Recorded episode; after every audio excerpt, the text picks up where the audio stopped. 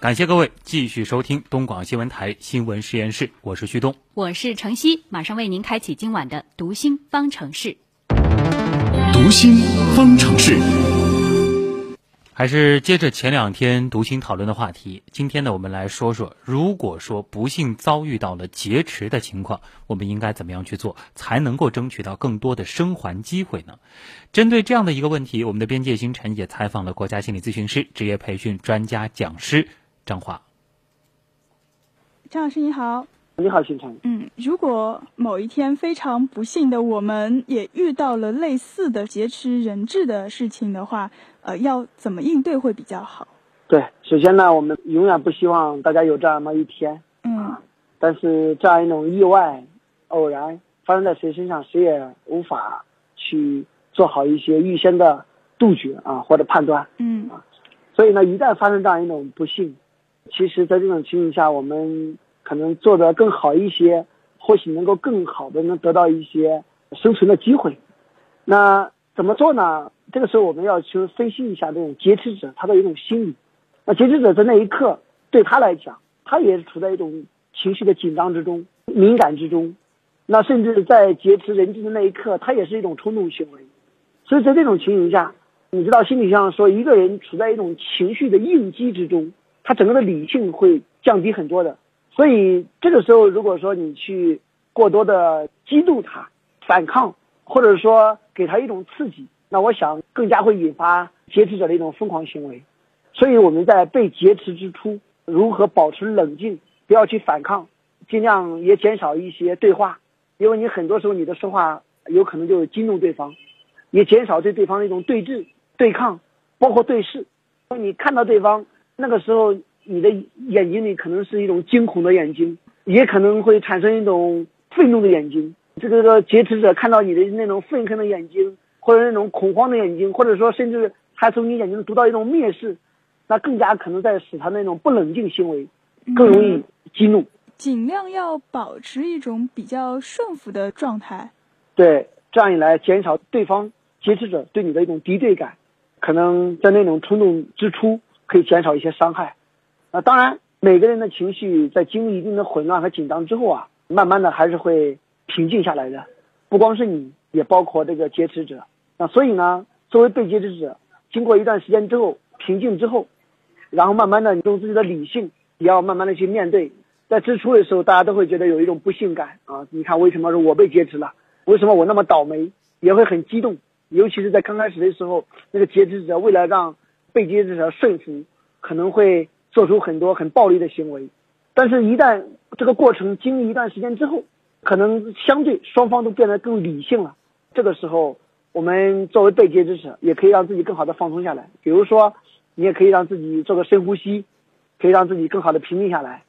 比如说，去观察一下周围的一些情形形势，比如说门在哪里，哪里危险，哪里安全，万一这个待会儿有人解救我。怎么样可以保证自己的安全？万一有一些这个什么，甚至枪战啊，可能有一些容易混乱的情形，那我怎么样能保证自己的安全？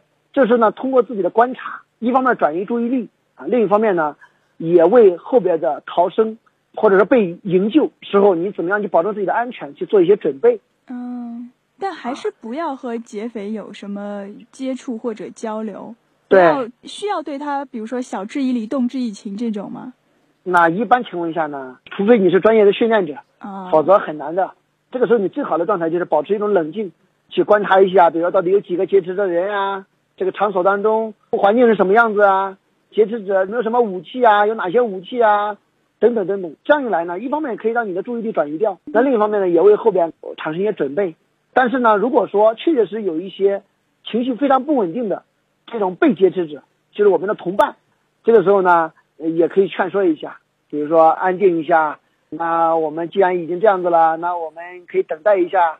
这样一来呢，可以增强大家之间的一种团结的力量，也避免跟你一起的这种同伴伙伴产生对抗，激动这个劫持者，让我们自己产生很大的不安全。当然，如果可以，也不要去谈说你放了我啊，或者说不放我啊，或者怎么样，也可以给劫匪进行一些日常的谈话，拉拉家常可以。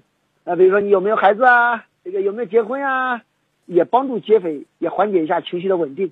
这可能是人比较少，比如说只有你和劫匪在的时候。对的，但是呢，你要知道，这个如果对方呢正好你拉着家常，你正好对方也没有娶上媳妇啊，没有结上婚，也有可能造成刺激了对方伤心事。对的，这也是你需要去杜绝和避免的。所以呢，就是一般的，如果你除非很专业，否则呢也不建议这样做。嗯，这个可能是对普通的劫匪可能有些用，对于那些比如说恐怖分子的话，可能做那就比较难了。对，对的，对的啊，对恐怖分子可能就比较难了。